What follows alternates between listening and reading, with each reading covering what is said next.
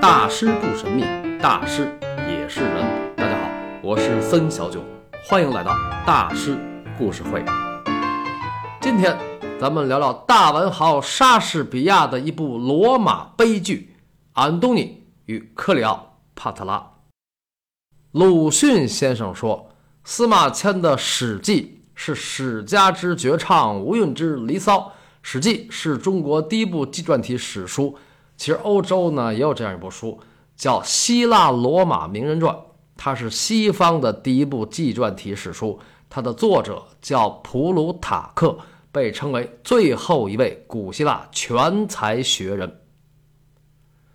我为什么要说这个呢？莎士比亚的最后一部悲剧《雅典的泰门》和他的罗马三部曲《尤利乌斯·凯撒》。安东尼与克里奥帕特拉，还有克里奥兰纳斯，都是取材于普鲁塔克的这部书。这个克里奥兰纳斯听着好像挺陌生，是吧？但是你看过一部话剧吗？《大将军寇留兰》，濮存昕老师主演，超级精彩。这部剧是北京人艺的首部自排莎士比亚戏剧，它还有一个名字，就叫克里奥兰纳斯。这个剧的中文译本。是英若诚先生翻译的，他是英若诚先生的最后一部译作。英若诚先生啊，大学问者，非常非常著名的翻译家和表演艺术家。在于世之先生主演的那版《茶馆》里，他演老刘麻子和小刘麻子；在尊龙和陈冲主演的《末代皇帝》中，他饰演战犯管理所的老所长。英若诚先生的儿子也是大名鼎鼎。就是国内第一部情景喜剧《我爱我家》的导演英达老师。英达老师不光能导，而且能演。大家可以重温一下陈凯歌导演的《霸王别姬》和《梅兰芳》，还有陈道明老师主演的电视剧《围城》，那里边都有他精彩的表演。好，咱们开始说沙翁名剧。作为罗马三部曲的高潮篇，《安东尼与克里奥帕特拉》。它的高潮段落是从阿克提姆海战开始，但是莎士比亚写这事儿的时候已经是一千六百年之后。在真实的历史中，埃及艳后他们两口子从海战到自杀时间将近一年，但是老沙写剧本的时候把这段时间大大缩短，变成了前后脚发生的事儿。大概情节是这么写的：海战大败，安东尼回到埃及。他认为是埃及艳后水性杨花勾结吴大维要整死他，于是怒不可遏，一通臭骂：“这个败家娘们儿，我要杀了你，因为你出卖了我！三番四复的淫妇，负心的埃及女人，你这妖妇，走开！”克里奥帕特拉看着他：“我的主，怎么对他的爱人生气？”你这妖妇，走开！不要让我看见你！安东尼越骂越气，气到开始诅咒：“你要是被吴大维抓住了，会怎么怎么着？比如让吴大维他妹用指甲抓破你的脸，那你还不如现在就死了呢！”哎，真是不该说这样的话呀！克里奥帕特拉看了安东尼一眼，含泪而去。这下。可气着了他的贴身丫鬟查米恩，娘娘，他居然怀疑您里通外国，勾结吴大维啊！这个蠢货、白痴、二百五加王八蛋，得治治他。到陵墓里去，把您自己锁在里面，叫人告诉他，你已经死了。查米恩的这个主意的的确确是个馊主意，因为闹出了人命。安东尼一听克里奥帕特拉死了，追悔莫及，拔剑自刎。这个时候，克里奥帕特拉派过来的人正好赶到，娘娘没死，他是看您怀疑，这才……唉，这是何必又何苦呢？在托勒密王朝的陵墓里，安东尼被抬到了克里奥帕特拉面前，他已经奄奄一息。我要死了，女王。我只请求死神宽假片刻的时间，让我把最后一吻放在你的唇上。克里奥帕特拉看着他的爱人，要是我的嘴唇能够给你生命，我愿意把它吻到枯焦。我要死了，女王，我的厄运已到终点，不要哀哭，也不要悲伤，因为我现在堂堂而死，并没有怯懦地向我的同国之人抛下我的战盔。我是一个罗马人，英勇。死在一个罗马人的手里。现在，我的灵魂要离我而去，我不能再说下去。片刻之后，安东尼气绝身亡，克里奥帕特拉悲痛欲绝，大地消失了他的冠冕。剩在这世上的，只有一群无知的儿女。杰出的英雄，已经不在人间。月光照射之下，再也没有值得注目的人物了。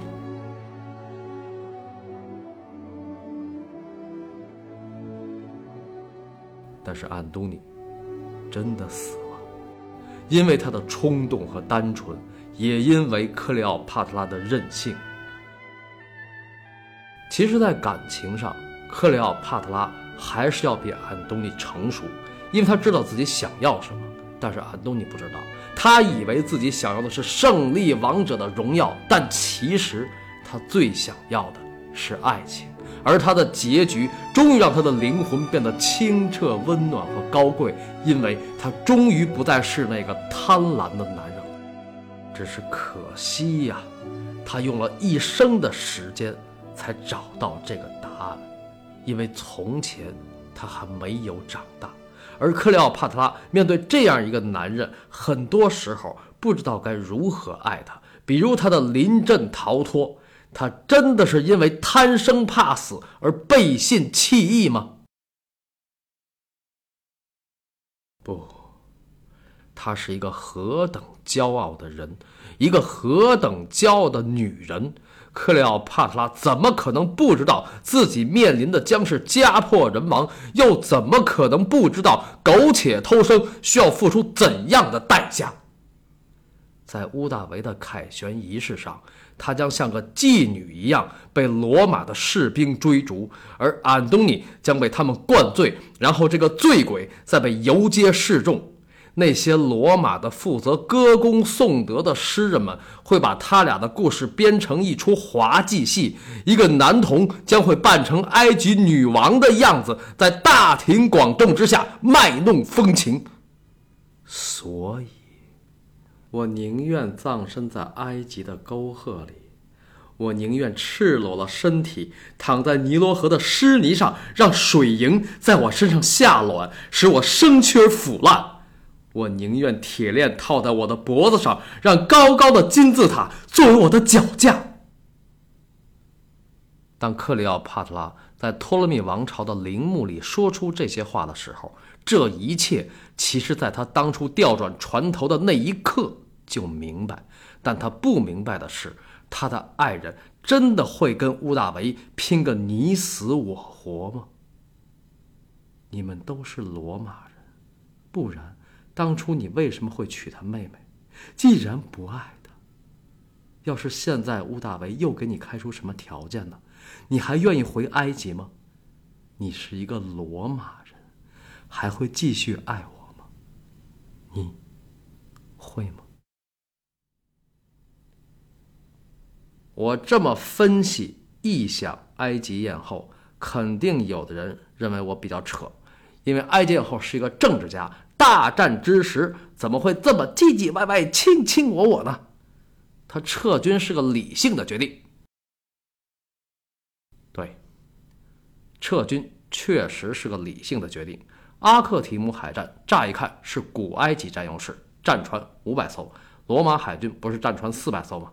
但是你是在人家家门口打，这已经是不利因素。而且战前还爆发了一场瘟疫，是这场瘟疫让埃及艳后决定撤军。所以阿克提姆海战其实是埃及海军在撤军的时候发生的一场遭遇战。埃及艳后之所以不与敌军恋战，主要是想守住托勒密王朝的大本营。如果非要解释他的临阵逃脱，这是最客观、最合理的理由。但是，从一个人的角度出发，尤其是她那样的一个女人，为什么不可以有另一个理由呢？罗马人是冲着我来的，他们看中的是埃及这个富庶之国，所以我的安东尼，我把他们引开，你就有可能活下去，因为你是一个罗马人，而我是埃及女所以我爱你，可以与你无关。那么今日。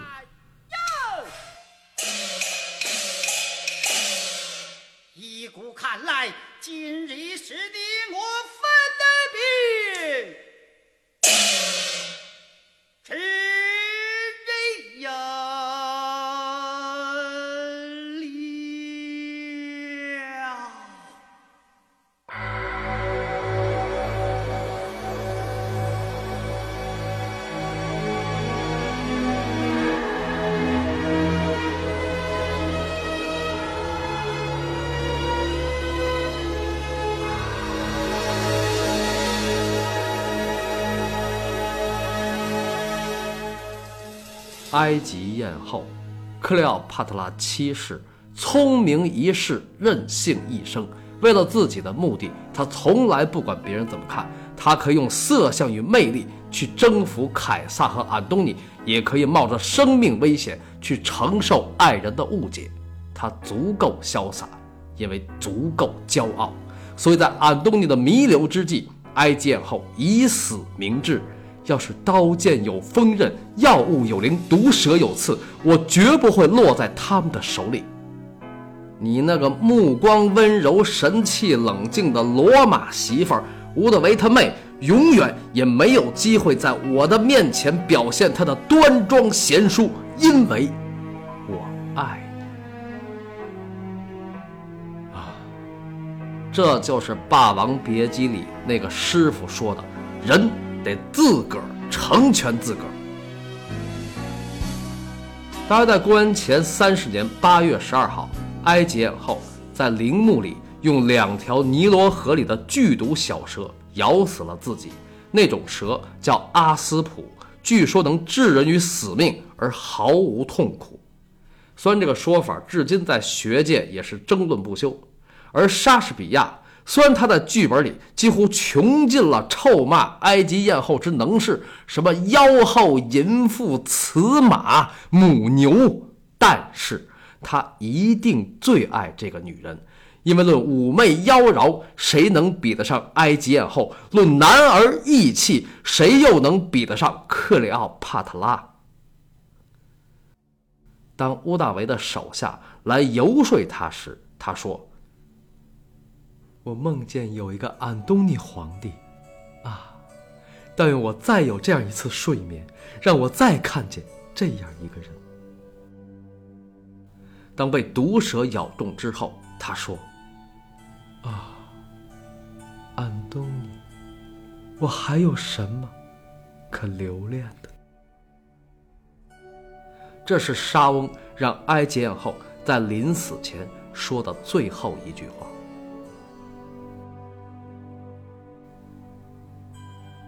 这个剧本的结局是乌大维在托勒密王朝的陵墓里看着埃及艳后的尸体。他推翻了我们的计划，为了他自己的尊严，决定了自己应该走的路。啊，英勇的柔弱！他们要是服了毒药。身体一定会发肿，可是瞧他，好像睡去一般。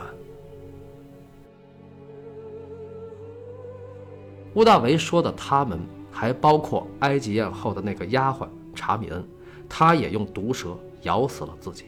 那乌大维说的可是瞧他好像睡去一般，这话什么意思？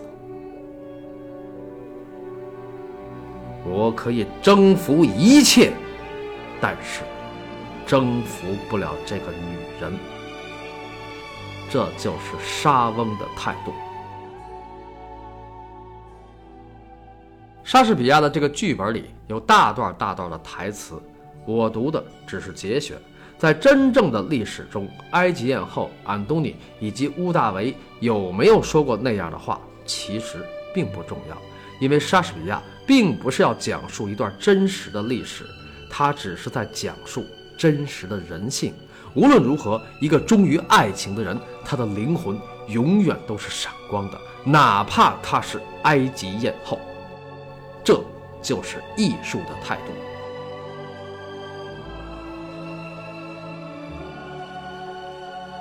那么，埃及艳后死后，屋大维又做了什么呢？请听下集《古罗马的黄金年代与法尤姆肖像的轮回》。